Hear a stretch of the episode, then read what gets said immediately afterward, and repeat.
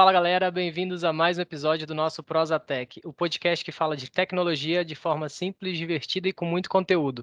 Eu sou o Rodrigo Monteiro, agilista no Itaú.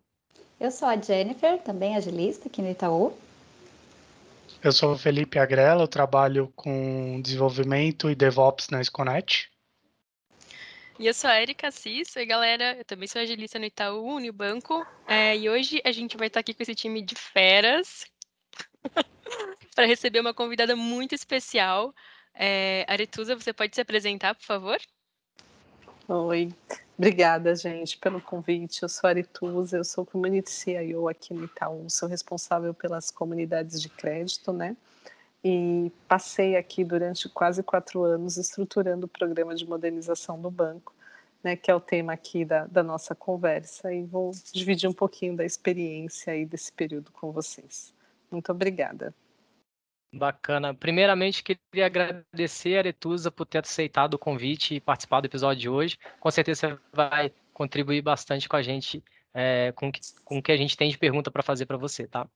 É, hoje a gente vai dividir o nosso podcast em dois blocos, né, para falar sobre modernização em ambientes complexos, e a gente vai falar sobre vários assuntos dentro né, de, desse tema, é, entre os conceitos, pilares de modernização, por que adotar estratégias de modernização de plataforma e muito mais. Antes da gente começar, um recado importante, né? Opiniões divergentes são bem-vindas e aqui a gente sempre vai respeitar um ao outro. E não se esqueça de dar o joinha, se inscrever no canal e deixar sugestões de temas nos comentários. Bom, vamos lá, gente. É, Are, vou te chamar de Are, tá? Se você Combinado. me permite, vou te chamar Combinado. de Are. Aretusa é só quando tem incidente. É, bom. Tá bom. É, você poderia nos passar é, a sua visão sobre os conceitos e quais são os pilares para a gente conseguir realizar a modernização de plataforma? Legal, vamos lá. É, uma, uma, coisa que é bem importante que modernização ela não pode ser um buzzword, né? Ela é muito usada. Modernizar, modernizar, né? O que, que, que é esse bicho? O que, que come? Do que, que ele sobrevive, né? Eu brinco. E, e, no fim do dia é uma maneira de falar que você evoluir apenas uma plataforma não é mais suficiente. Às vezes você precisa transformar algo, né? Então a gente acaba usando esse termo de modernização com cunho de transformação, né? Porque evoluir a gente evolui sempre, mas chega uma hora que essa evolução não é mais suficiente, né? Ela não atende mais. Então, a gente começou a olhar, e quando a gente olha para o mercado brasileiro, né, no contexto da nossa organização, é, tem alguns pilares que, que chamavam muita atenção né, dentro desse contexto. Um deles é a questão do cliente. Então, assim, uma modernização ela só faz sentido se efetivamente você precisa realizá-la para atender melhor o seu cliente. Então, quando você olha e fala assim, a plataforma tecnológica que eu tenho, ela é suficiente para atender meu, bem o meu cliente? Se, ele, se você achar que talvez, talvez, enfim, pense talvez você precise modernizar sua plataforma, né? E, então esse sempre tem que ser o principal direcionador. Um segundo que eu acho muito importante aqui, e todos eles são uma cascata, né? eles provêm da visão cliente, é a questão da agilidade. Né? Então, poxa, eu estou conseguindo ser ágil no meu processo de desenvolvimento, né? Tenho agilistas aqui comigo, sabem bem do que eu estou falando, e já vi que vocês também conversaram sobre isso em outros podcasts, né? Então, é, ela acompanha essa minha agilidade, né? Então, esse é um segundo pilar importante, né? Então, depois tem um terceiro, que é a questão da eficiência. A gente precisa ser eficiente para ser competitivo no mercado, né? Como que você consegue oferecer e ser mais democrático quando você fala de sistemas financeiros, por exemplo? Se você for eficiente, você tem que ser eficiente para chegar lá na ponta onde você precisa entregar o seu produto. Então, eu, eu citei aqui três mas a gente tem outros, né? Então você está apto a habilitar ali novas tecnologias na sua plataforma, né? Você conseguir estar é, tá para a paz com a concorrência, né? E conseguir entregar ali, inovar.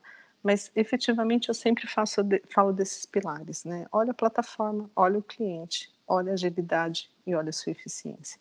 Eu acho que a partir daí você consegue de fato falar, cara, eu preciso transformar a minha plataforma mais do que continuar evoluindo. E daí vem a modernização. É um pouquinho nessa linha. Não sei se eu fui clara, mas é isso. Mais claro impossível.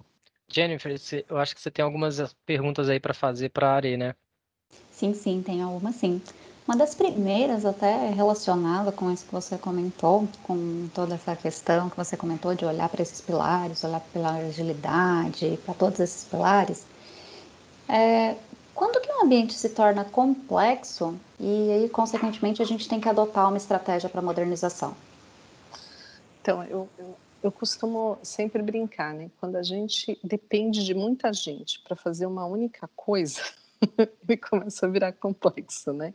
E você traz complexidade por uma série de vetores. Né? A complexidade pode vir de uma estrutura burocrática, pode vir de um processo burocrático, pode vir de pessoas burocráticas, né? Mas um, um, uma falta de agilidade pode vir também de uma plataforma técnica que respondia bem quando ela foi criada e que hoje não responde mais. Então você começa a perceber que você tem um lead time de teste muito elevado, um lead time de discovery muito elevado. E quando eu falo lead time, lead time mesmo, né? Que as pessoas cansam até de conversar sobre o assunto, precisa dar um tempo e voltar, né? O lead time fica comprido. Então você começa a perceber que de fato é, aquela plataforma já não responde na velocidade que você precisa e isso é um recado muito claro que ela está se tornando complexa. Outra coisa é quando você começa a perceber obsolescência, risco. Né? Quando você começa a perceber, gente, eu estou tendo muito ponto de auditoria, eu tenho muito risco, eu estou tendo muito incidente. E a gente resolve, isso não se resolve efetivamente, mostra a complexidade que aquela plataforma tem. Então, isso é um trigger importante aí para você olhar e falar: poxa, vou começar a colocar a mão para modernizar algo complexo. Então é muito é simples assim, né? Mas é difícil na hora de lidar com ele, tá bom? Um pouquinho nessa linha que eu acredito. Tá certo, é tão simples quanto, mas na hora da execução deixa várias pessoas de cabelo em pé. Mas adorei a explicação. E você mencionou muito para a gente olhar tanto para o cliente como para a agilidade, como para a própria obsolescência, para a própria plataforma, e como que a gente concilia a modernização da plataforma com a necessidade da agilidade nos negócios? Então, aí para mim é uma é uma pegadinha, assim, tem um trick aí, né? Porque a gente sempre coloca isso e eu acho que isso vem muito do conceito principalmente né, das instituições mais tradicionais e que têm um legado muito alto, onde a gente tinha o hábito de fazer evoluções. Né? Quando você fala de transformar alguma coisa, todo mundo se assusta e a gente começa a colocar modernização e agilidade em pilares diferentes. Mas isso não pode acontecer. Né? Então, assim, o trabalho inicial é, meu, nunca, se a modernização estiver atrapalhando a minha resposta ao negócio, algo está errado né? Ou o entendimento do negócio, o entendimento do alguma coisa está errada. Então, é, isso não não pode né, transitar em vias diferentes. O que acontece muito é que para você fazer às vezes uma transformação, você efetivamente precisa parar e eventualmente por um tempo deixar de entregar novas features de negócio. Isso acontece e isso às vezes dá um baque, né? Você fala, poxa, como como que é isso? Eu vou deixar de entregar? E daí eu acho que tem uma parceria muito grande, né, e um entendimento de novo do cliente, né, para a gente poder falar assim, aonde eu tenho um ganho efetivo, né, de trazer uma modernização e entregar algo para o cliente, né. E outra dificuldade grande, vocês vivem isso, né, como agilistas e tentam nos ajudar, é a dificuldade enorme da gente criar escopos pequenos e experimentar e testar e voltar, né? Então, quando você fala, nossa, eu vou fazer uma modernização, por menor que ela seja, em um ambiente complexo, né, em um legado como a gente tem, muitas empresas têm, não vai deixar de passar por uma etapa de infraestrutura. E eu tenho que considerar isso e eu preciso ver isso como um ambiente digital. Então, isso é muito nítido para empresas que já estão acostumadas. Né? O digital e o cliente já estão andando junto. Então, isso não significa que você está mais lento, significa que você está mais rápido. Então, eu acho que tem ali uma discussão ainda de conceito mesmo, né, que a gente precisa reverter nas organizações para que essa pergunta que você fez, ela não continue existindo, porque ela não deveria existir no fim do dia, né? Então, é, é um pouco trabalhar parceria mesmo. E a gente conscientizar todo mundo. Eu acho que é um pouquinho por aí. Ok, muito obrigada. Obrigada a você.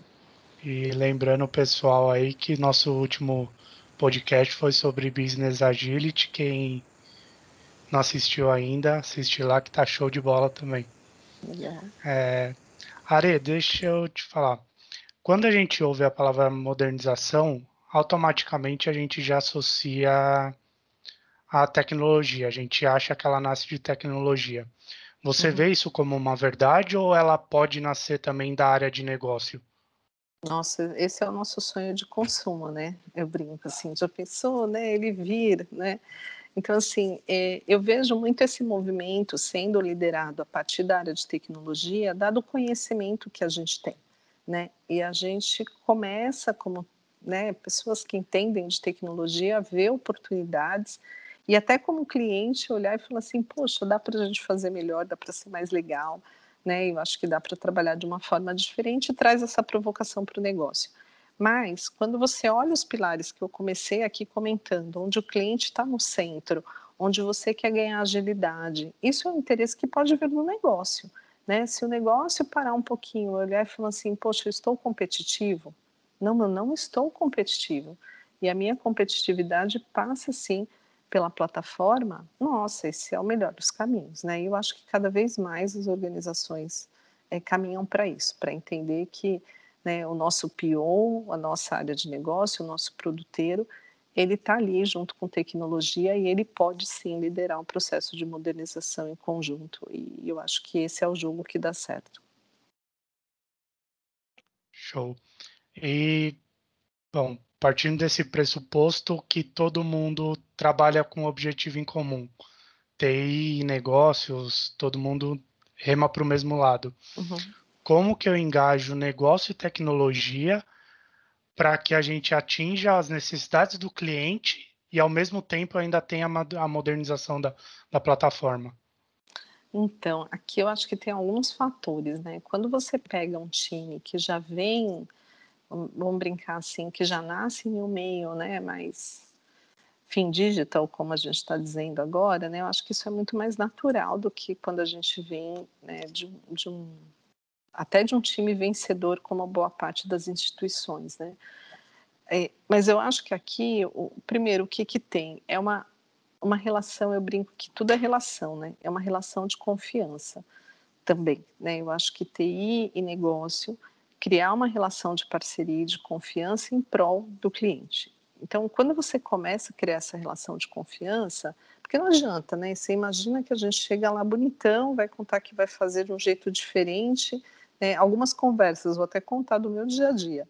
Né? Então, amigo, olha, o meu time inteiro programa em mainframe, agora ele vai programar lá em Java, vou usar AWS, ninguém sabe, mas eu estou treinando e a gente vai entregar o seu projeto. Cara, o cara vai falar assim, você está bem louca, né? Deixa eu ver aqui como que a gente faz isso. Mas aí mora a relação de confiança. Como que a gente começa? Né? E a gente brinca muito, né, usando ali a técnica do estrangulamento, olhando um casinho, né, pegando ali um, um escopo e falando, cara, vamos, topa vir comigo e vamos arriscar neste? E você entrega. Eu falo para você que quando eles percebem a diferença que dá né, em ver o, o, o time trabalhando dentro de um discovery em conjunto, né, fazendo ali uma inception onde você já definiu o que vai ser discutido na inception, conseguindo entrar no como você vai fazer, você entrega aquilo, né, num espaço de tempo curto e ele percebe o resultado, eu vou falar por experiência própria, ele começa a me perguntar se eu estou fazendo modelo, sabe? Fala assim, mas você você já está fazendo daquele jeito lá? então, assim, eu não sei bem como que é. Então, respondendo a sua pergunta, eu acho que se a gente ter muito claro né, que o objetivo é para todos, então, assim, cara, você não vai deixar de arrecadar lá a sua eficiência que você precisa, entregar o resultado ou entregar na mão do cliente uma feature importante que ele deseja, porque eu estou modernizando. Não, a gente vai fazer isso com, né, em conjunto e a gente trabalha isso é, eu acho que você começa a construir uma relação de uma espiral positiva. É esse o meu ponto de vista. Mas começa pelas relações, de verdade. Show. Muito legal. Muito bom. A gente está muito bem aqui no tempo. A gente vai fazer um intervalinho aqui bem rápido e a gente volta, porque a Erika também tem perguntas para fazer. Eu já anotei algumas aqui que eu quero fazer para a Arituza também. Para Are, vai. Não é incidente, né? Para Are. tá certo. E a gente já volta, gente.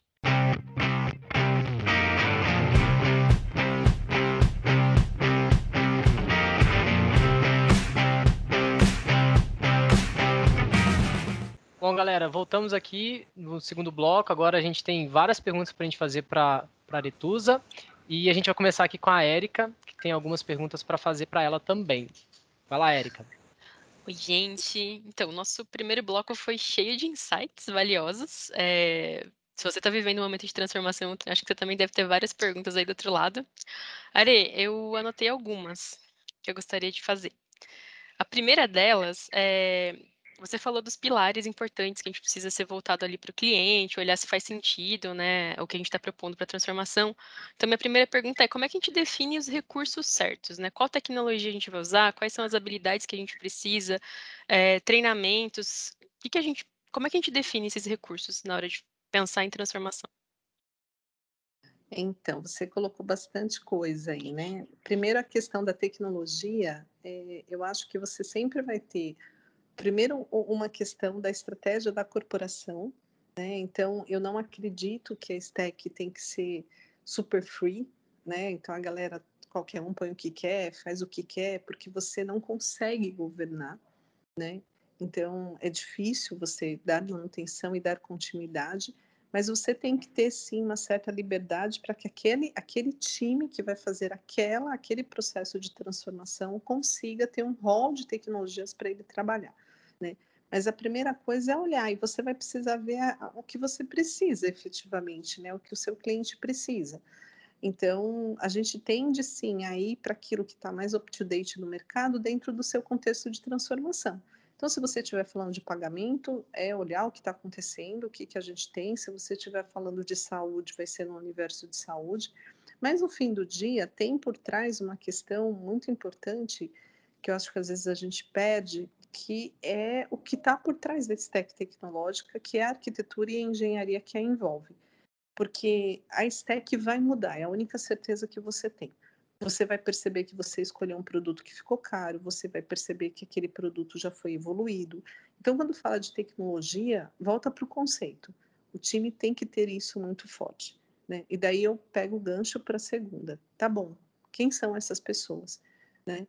Então, o primeiro ponto é que precisam ser pessoas que gostem de desbravar, né? Pessoas que gostam de manter e não tem nenhum problema com isso, porque elas o fazem muito bem, são pessoas que se aprofundam muito e conseguem resolver grandes problemas, mas geralmente elas se frustram muito rápido, porque o caminho não é simples, né? Ele é longo, ele é difícil e você vai mudar de ideia.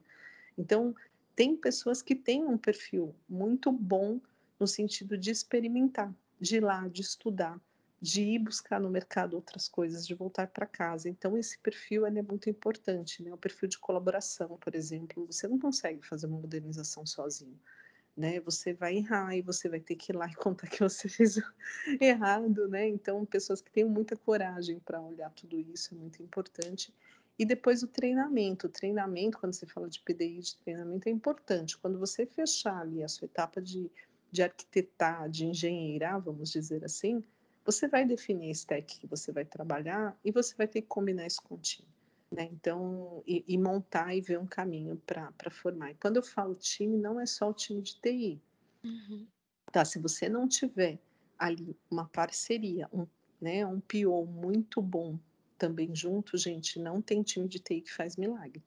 Né? Então, precisamos ter um time junto. Então, todas as iniciativas que eu tenho de modernização, uma das coisas que eu aviso é: o negócio precisa estar conosco. E não é qualquer negócio, da mesma forma. É aquele PO que quer, de fato, propor algo diferente, um, algo mais disruptivo e que sabe que às vezes vai dar errado. Tá bom? De forma pragmática, quando eu falo isso, é: se a pessoa tiver muito uma preocupação de resultados de curto prazo, eu quero ser o melhor profissional esse ano, talvez ela não deva se engajar neste, neste universo. Porque ela talvez colhe esse fruto em um tempo um, pouco maior. Né? Então, essa relação ela é muito importante. Sendo bem pragmática ali no dia a dia, é uma resposta boa para você montar um bom time e tra traçar ali o seu plano de ação. Tá bom? Eu acho que eh, essa clareza que você está trazendo para a gente é essencial, porque a gente precisa ser muito, por tudo que você falou, muito realista quando a gente está montando esse time, né? Preparar ele para os desafios, é, porque a minha próxima pergunta é mais ou menos essa. Por que modernizar se um time que está ganhando não se mexe? A gente está confortável, a água está quentinha e vem a modernização. Por que a gente deve buscar isso?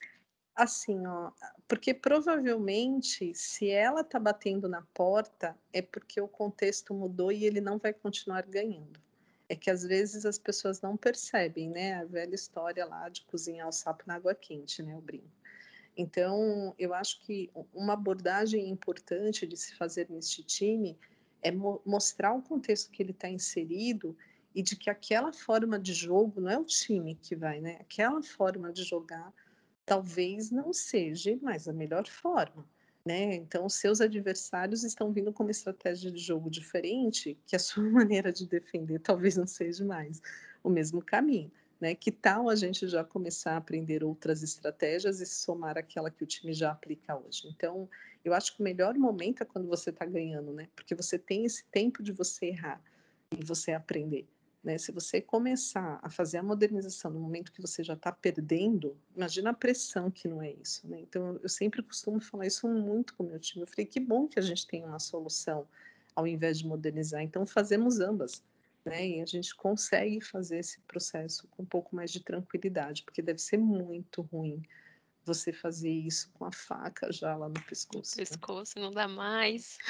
É isso me leva à próxima pergunta. Você, como líder de transformação, como é que a gente mantém a serenidade no olho do furacão? A transformação chegou. Como é que a gente se mantém ali serena, guiando o time? Não se mantém. Fica pirado. É. É pegadinha essa, a gente não se mantém. É, primeiro, eu, eu, brinquei, mas é sério, eu acho que tem dois momentos. Você tem que ter serenidade da sua decisão, né? De que aquilo é uma coisa importante, é o certo a ser feito. Mas você precisa se dar ao direito de se frustrar, de falar, puta, meu, que saco, não foi dessa vez.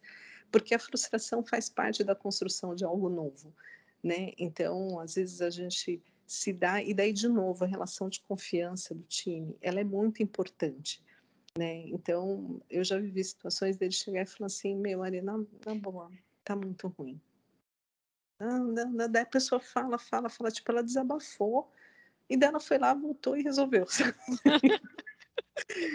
e, e, e, a única coisa que eu fiz foi escutar e acolher, entendeu? E eu já fiz a mesma coisa, eu já reuni o time e falei, meu, eu não sei como vou ajudar vocês, mas eu tô apavorada, porque a gente não sai do lugar.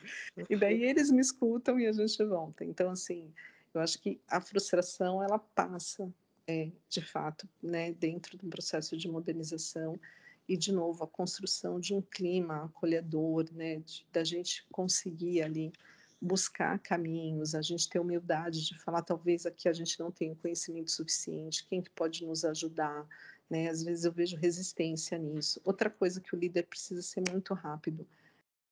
Meu, se tem alguém que não não tá não tá dando liga, tem que trocar. Né? E às vezes não está dando liga porque você pegou aquela pessoa que mais conhecia, que mais isso, mas não é a pessoa que quer transformar. Ela não gosta daquilo. É porque ela não gosta. Ela vou ir lá, para quê? Entendeu? Faz aí, depois você me passa, daí o cara vai ficar muito bom naquilo e vai manter a operação no ar, entendeu? Que é o que você falou sobre o manter, né? Exato. O cara ele é bom em manter, não é bom em desbravar, né? Tá bom. Exato. Agora, efetivamente, a liderança precisa estar preparada para um processo de transformação, que ela vai segurar uma pressão do campo. Posso só fazer um, um um complemento aí, você acabou de falar sobre a, a questão da frustração. É, como que a gente lida com, com pessoas dentro dos times que estão passando por esse momento de desbravar, né? Porque quando a gente está falando de modernização, eu estou aprendendo coisa nova, né? Uhum.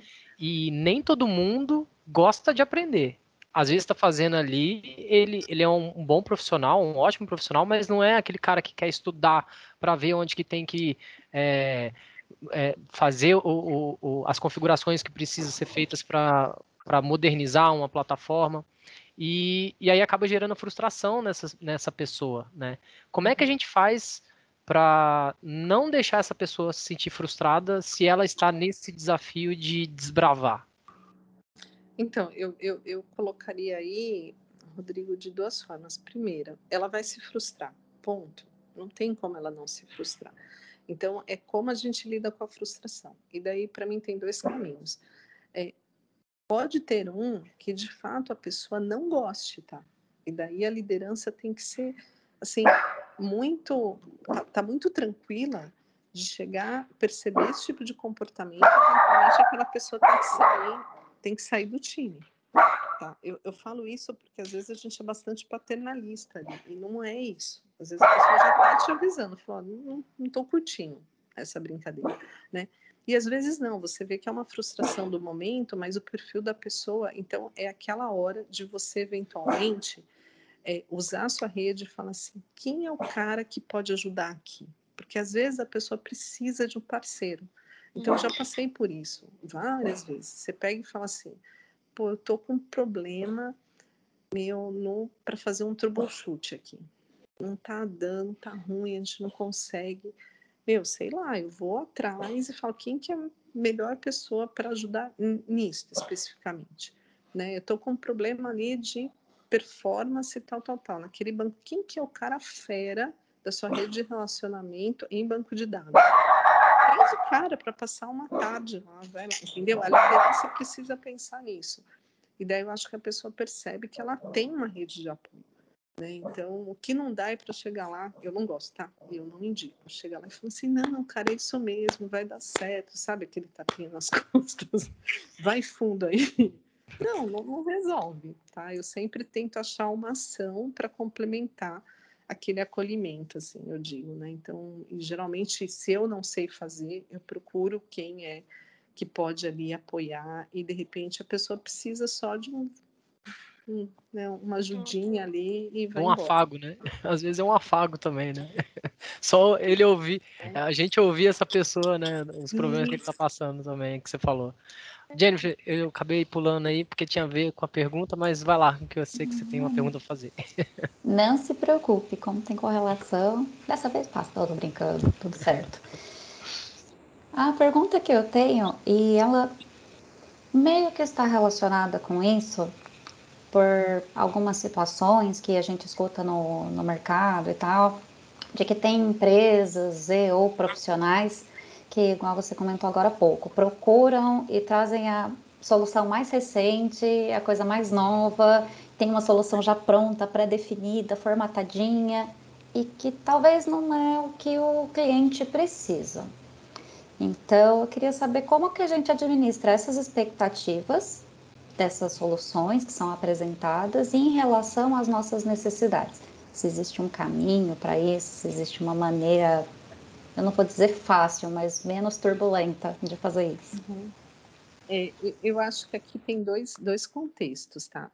Tem o primeiro, que é aquela, aquela questão da solução mágica que ela aparece é, em um contexto assim, de, só, só de competitividade. Então, o, o, o, produto ele não se preparou. Né? Então, eu sempre volto, gente, de novo. Né? Daí é a hora que eu acho que a gente tem que voltar para o conceito, sabe? Para o básico. Então, vou perguntar. Eu pergunto, a gente já fez um discovery? A gente sabe o que, que a gente precisa? A gente consegue elencar quais são as capacidades que a gente quer oferecer para a gente conseguir conversar com essa pessoa que está oferecendo a solução e ver se isso dá match?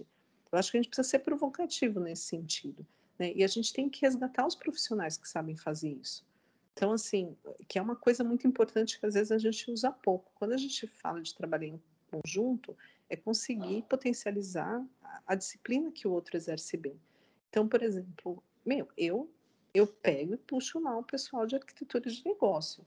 Eu vou lá e puxo o PO, realmente PO, né? Puxo, eu puxo, vou pegando todo mundo ali para me ajudar a montar e falar, meu, legal, será que eu sei sentar com essa empresa, com essa solução mágica e fazer as perguntas certas? Porque se você faz, a resposta vem para a mesa. Né? Então, esse é o, é o, primeiro. O segundo é o contexto que você está inserido, do, do, né, da, do, no sentido, assim, a, as integrações que você precisa. Então, eu brinco que quando a gente passa pela primeira, né, o que eu preciso, você vai para o como, e daí você começa. E daí também, se você souber, e daí você pega um bom time de arquitetura de solução, um bom time de engenharia, você se conecta, você consegue. Quando você tem, meu, cai por terra. Então, assim, eu acho que se a, a gente só tem que ter aquele momento de calma, voltar para casa, se estruturar e você voltar para rebater. Eu vivo isso muito. Então, as pessoas chegam, por exemplo, elas chegam para mim assim: não, a gente já viu, já testou, já experimentou, já fiz, ah, só quero implantar e não deixaram porque a governança de tecnologia não deixa implantar. É assim que vem. Já vem tudo seis meses de trabalho. Né? E daí o pessoal vem apavorado. E geralmente eu falo: não, tá, deixa eu entender. Né? Me dá aqui, o que, que é que você precisa mesmo? Às vezes a pessoa nem ah, não, é que ali ele consegue ter uma inteligência artificial e eu achei que você ia gostar, porque você gosta de coisas modernas. Eu falei, meu, adoro inteligência artificial, mas eu não entendi o que, que você precisa. Então, assim, tem que ter muito sangue frio. E daí isso me ajuda, tá? Eu sou bastante serena, assim, né? Vocês estão percebendo. Mas eu acho que a gente sempre tem que voltar para o conceito, entendeu? Sempre. E daí você derruba essas coisas, tá? Assim, tranquilo, você vai fazer isso. Nossa, legal, sensacional. Adorei, adorei. É, eu também tenho uma pergunta que é mais ligada à área técnica mesmo. É, você acha que a, quando você fala de modernização de plataforma, acho que todo mundo já tem meio, pelo menos da área técnica, associado à mudança de linguagem, a meu, vou buscar o que tem de mais novo no mercado. E você acha que cachorro velho aprende truque novo. E eu digo isso porque quando você anuncia a modernização e que você vai ter aqueles dois caminhos que você falou, primeiro que é da resistência de quem quem não quer mudar porque está na zona de conforto, e você vai enfrentar também aquela empolgação demasiada de quem, meu, vou inovar, vou pegar o que tem mais novo no mercado, que está saindo essa semana uma linguagem que eu estudei e vou implantar. Uhum. E às vezes a, a, gente sabe que na área técnica, muitas vezes a, a, coisa é lançada essa semana, na outra semana o mercado já veio com uma mais nova, com uma mais moderna, e aí você lida com uma coisa que está obsoleta tecnicamente falando, mas que ainda te atende no negócio. Então você ficou com uma coisa moderna que atende o seu negócio, mas obsoleto tecnicamente. Como que a gente lida com isso e se realmente essa modernização passa por essa mudança de linguagem, de tecnologia? Legal, bom ponto.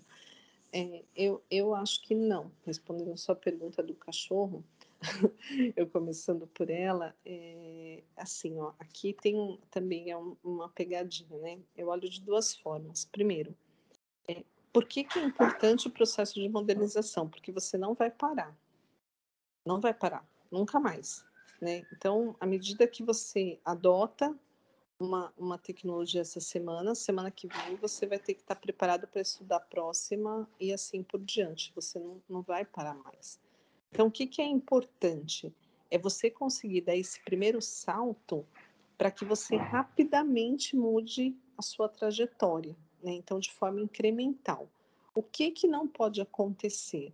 que eu falo, são os especialistas daquela tecnologia, daquele framework, por exemplo. Isso acontece muito com framework de trabalho. Né? Então, as pessoas se apaixonam por um determinado e daí vira a tribo do, do, do Java, a tribo do Quarks, a tribo de não sei o quê, e daí por trás, o conceito né, que está tá por trás de como que aquilo se, se define, as pessoas pedem, e aí é que mora o problema porque a tecnologia em si, é, a gente precisa evolu evoluir com ela, porque o que, que, que é a evolução que ela traz? Provavelmente ela evoluiu por conta de feedbacks dos próprios desenvolvedores do cliente que fizeram ela ali ter funcionalidades novas, que provavelmente vai deixar você mais rápido, e se você não for por este caminho, você vai ficar para trás. Então, assim, eu brinco que a única coisa que eu tenho certeza é que a gente vai renovar o nosso parque tecnológico cada vez mais rápido, né? Agora, se a gente conseguir manter isso, o que você tem que aprender para mudar de um para o outro vai ser cada vez menor também. Né? Então, não, não, é, é, algo que vai ser comum. Né? Então, esses, eu vou falar para vocês, por exemplo, a primeira vez que a gente fez aqui, minha última experiência aqui no crédito, uma implantação de uma, né, um ferramental ali novo, a gente demorou quase três meses, tá bom? E daí eu fui muito firme na questão de automações e da gente conseguir. O segundo, porque eles lançaram uma versão nova, exatamente que você está falando, né? A segunda vez eu falei, não, então vamos fazer a atualização do ambiente, tá bom? Demorou seis dias. A terceira vez, gente, isso, eu estou falando de seis meses de trabalho, tá bom? A terceira vez que veio de novo, a gente fez em 48 horas. E a semana passada nós fizemos em 12 horas. Em 12 horas a gente olhou o que tinha mudado, entendeu o que fazia sentido para a gente, programamos, testamos, implantamos e já estamos usando, entendeu? Então, assim, isso é muito importante. Né? Então, a gente passa a ser protagonista ali de manter uma plataforma sempre update com o mercado para que a gente ganhe os benefícios de todo o contexto que gira em torno dela. Né? Então, assim, é, é um pouquinho esta dica que eu iria. Você vai ter que sim fazer um salto, não adianta. E depois eu acho que isso fica mais incremental. Tá bom? Show. Tem mais alguma, Fê? Não, pode seguir, Rô. Beleza.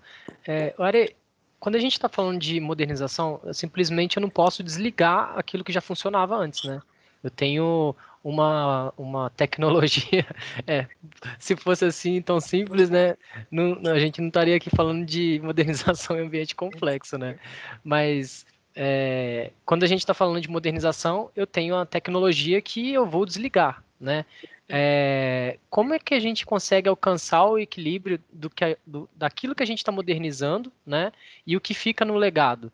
Tem algum trade-off que a gente precisa, se tem algum, ou quais são os trade-offs que a gente precisa assumir para não termos convivência entre as duas plataformas? Então, aqui você está falando muito aqui no, no que a gente chama né, de técnica de estrangulamento, e ela é extremamente complexa, porque você definir o perímetro do estrangulamento, ele pode te dar mais ou menos complexidade de convivência. Então, você está falando aqui de conceitos bastante importantes, né? Que é diferente de você tomar a decisão de manter um legado, né? de você falar, meu, isso daqui eu vou manter aí, deixa aí do jeito que está, eu não quero mexer, né?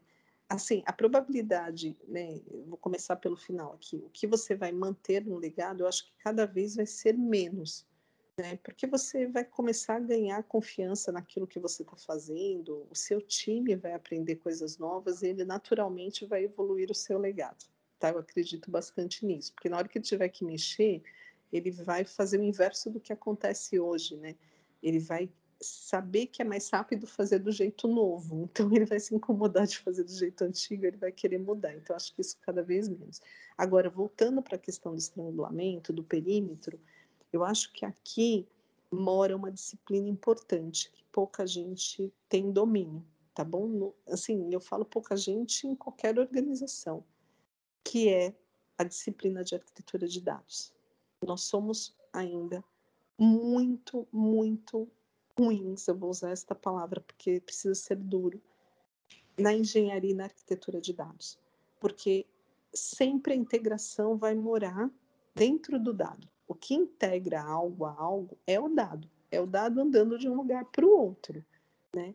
E como a gente trabalhou por muitos e muitos anos num conceito de arquitetura transacional, eu faço uma pergunta, ele me responde, eu tenho uma interação quase funcional, a gente perdeu muito dentro do, do, do, do profissional de tecnologia né, a essência do dado, que para a gente é tão importante, da informação. E aí a gente erra. Então a gente, na hora de definir o perímetro, esquece ali do volume, esquece de tempo de resposta, esquece de uma série de coisas que poderiam ajudar a gente ou a resolver ou mudar o perímetro. Então, assim, ter um bom profissional desta disciplina dentro do time é fundamental para responder bem a sua pergunta, tá bom?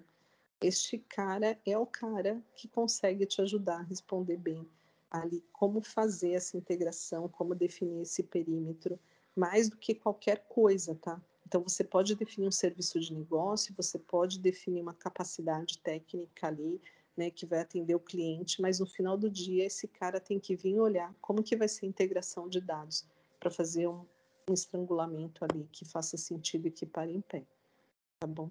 Mas... Bacana.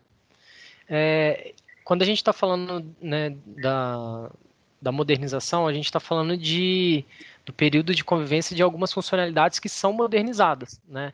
É, com, que, com base em que critério a gente define esse período de convivência das funcionalidades que Você são fala... Modernizadas?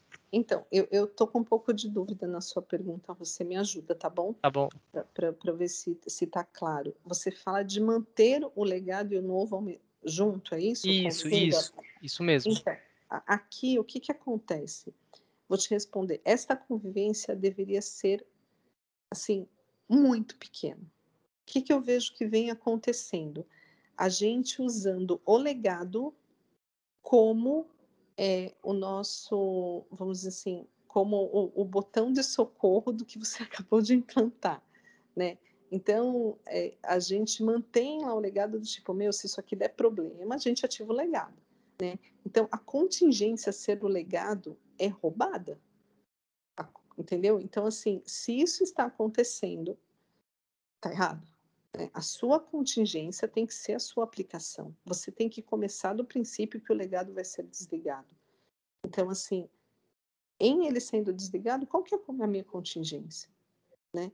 Então, é claro que num primeiro momento, meu, é tudo novo, o time é novo, é tudo novo. Né? Eu não estou conseguindo nem plantar, vou pensar em contingência, né? Deixa eu é, tentar. É, é igual andar de bicicleta, né? Na hora que você solta a rodinha lá para andar sozinho. Exato, entendeu? Mas assim, ou, mas precisa começar nisso. Então eu preciso ir lá e planejar que atividades de contingência, né, de resiliência, de contingência, né, de você conseguir, ela precisa ser para passo com isso, né? Não pode ser o seu legado tá bom? Então, o que eu percebo no meu dia a dia, que eu acompanho, é muita gente mantendo, vem me falando assim, ah, mas o legado, daí já começa assim, né? Mas qualquer coisa eu ligo o legado. Eu falei, ferrou, meu, você nunca vai evoluir, tá bom? Hum, é. Então, é isso. Bacana. Eu tenho um outro aqui para fazer. É, quando você estava falando no primeiro bloco, eu anotei aqui duas perguntas que são as próximas que eu quero fazer para ti. É, uhum. A primeira é: novos players no mercado impulsionam a necessidade de modernização da plataforma? Opa! Eu acho que a concorrência ela é muito saudável, muito, muito, muito. Né? Eu acho que o que move o mundo é, é isso, né? E cada vez que a gente tem mais players no mercado, eu acho que provoca uma mudança positiva até na sociedade civil. Né? A gente se apodera mais das coisas. Então, ter concorrentes é saudável se a concorrência né, não for antiética, vamos dizer assim. Então, eu não tenho dúvida que a gente vai evoluir muito, principalmente as grandes instituições, a partir do momento que você tem concorrências de formas diferentes, tá bom? E, e, e é saudável. Eu falo isso o tempo todo, a gente tem que olhar o contexto que o seu negócio está inserido e se de fato né, tem esse tipo de concorrência, por que não aproveitar isso para fazer a modernização que você deveria fazer independente da concorrência? Tá, mas ela sim, ela acelera. Boa. E, e a última que eu tenho aqui para fazer é se você entende que a modernização da plataforma maximiza a experimentação de novas features no mercado. Eu vou falar de experiência, tá? Todas que eu participei maximizar. Todas. Sem exceção. Por alguns motivos, não só por uma questão técnica, tá bom? É porque o processo de modernização passa por uma modernização das pessoas que estão envolvidas. Brinco. A gente também se moderniza, o nosso mindset, né? Vira body set, eu brinco, né? Então, a, a área de negócio, por exemplo, se sente mais à vontade em experimentar do que antes, né? Ela, ela, ela fica mais aberta a erro, porque ela confia que a correção ela também vai vir rápido, né? E nós, como tecnologia, também. Então, eu acho que a gente começa a experimentar mais também pela plataforma, mas muito em função da nossa própria forma de ver as coisas. Tá? Então, por exemplo, aonde a gente já conseguiu fazer algum caminho do que eu vivi fora da empresa e dentro da empresa, eu percebo que a gente começa assim a ter escopos menores, sabe? A gente vai lá, dá para a gente testar? E hoje eu vivi isso pensando em Open Finance, tá? Eu estava numa reunião e uma hora, meu, e daí a gente começou a brincar, a gente colocou lá umas regras novas, e daí a gente viu que não deu muito certo. Eles estavam experimentando e nem se deram conta, entendeu? E jogaram um código para produção. Falei, nossa, mas você já implantaram? Já? E daí não ficou muito bom, mas a gente já alterou de novo. Falei, oh, tá vendo? Vocês fizeram, nem perceberam. Nem perceberam, né? Fez por osmose e nem percebeu. Legal. Mas aí é a parceria mesmo, né? Dos times. Bacana. Gente, vocês têm mais alguma pergunta para fazer para a Are? Gostariam de fazer mais ah, alguma? Ah, pergunta a gente tem, mas vai ficar muito longo o podcast. tá bom. É, galera, a gente vai encerrando aqui o nosso episódio sobre modernização em ambientes complexos do Prosatec. Gostaria de agradecer imensamente o convite aceito pela Aretusa contribuiu demais aqui com o episódio de hoje. E gostaria de deixar também, em nome de todos nós aqui, as portas abertas para você, Are, poder retornar sempre que você quiser. E eu gostaria que você fizesse também as suas considerações finais, por favor. Claro, primeiro, gente, muito, muito obrigada. Eu acho que iniciativas como essa são super importantes para a gente fomentar é, essa, essa curiosidade, para a gente fomentar a discussão, né?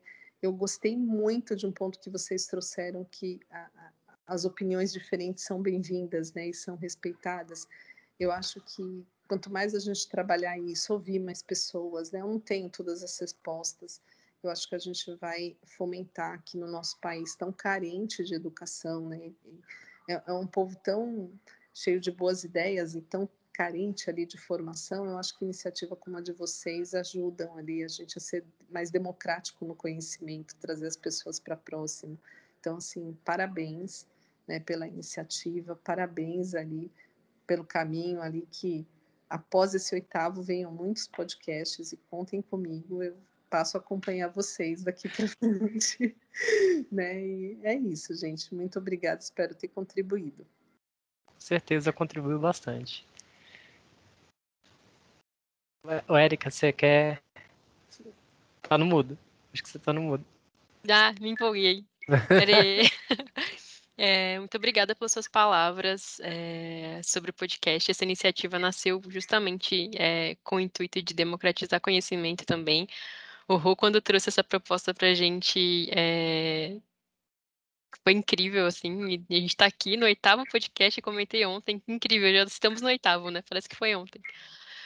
Muito obrigada. É, foi maravilhoso estar aqui com você hoje. É, não só pela sua tranquilidade na fala, mas pelo conteúdo.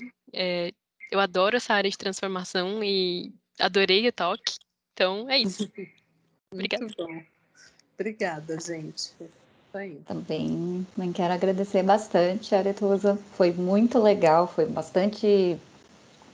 Deu bastante coisinhas aqui na cabeça, esse processo de modernização, porque, como você fala, é, ele não é trivial, é uma coisa complexa, é algo que tem que gostar de desbravar, que nós acontece, a frustração acontece, porém essa serenidade, essa tranquilidade, a certeza de saber o que está fazendo e o caminho que está indo é o que vai direcionar tudo. Obrigada mesmo pelas palavras e obrigada pela participação.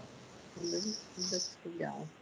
Também queria agradecer. Meu bate-papo foi muito show, muito tranquilo. E de verdade, quando o Rodrigo falou assim, vocês têm mais pergunta, dá vontade de perguntar mais, mas a gente ia ficar até amanhã aqui. Então, meu, brigadão pelo conhecimento e expandiu a mente assim muito forte aqui. A gente entender que esse processo de, de modernização é complicado. A gente vai encontrar barreiras, mas vamos em frente que a gente vai conseguir. E, é isso. Obrigadão, Are. Uhum. Que legal, e... gente. Eu fico à disposição de vocês, viu? De verdade, assim. Estamos aqui para aprender junto. Pegue meu contato aí, vamos conversar. Eu adoro, adoro. É um assunto que. que é, e, a gente, e a gente tem bastante backlog para tratar ao longo do ano aí. Com certeza a gente vai falar com você de novo. Eu gosto mesmo, gente, de verdade. Eu faço com prazer. Assim, eu acho que eu, é, pela é, é, por tudo, e eu acho que o nosso país tem um, um, espaço tão grande, gente. A gente tem tantas boas ideias, tão, um povo tão criativo, né? E eu acho que a gente. Puta, a tecnologia está aí para viabilizar tanta coisa, então eu super me empolgo, né? Não é só transformar alguma coisa, né? É levar de fato acesso a muita coisa que de repente no tradicional a gente não consegue. Então, eu, eu, sou toda empolgada, gente, com esse assunto. Então, eu também fico aqui horas, tá bom? Fico à disposição de vocês. Tá bom? Show! Galera, e esse foi o episódio 8 do Prosatec. Não se esqueça de dar o joinha, se inscrever no canal e deixar suge sugestões de temas nos comentários. Valeu e até a próxima!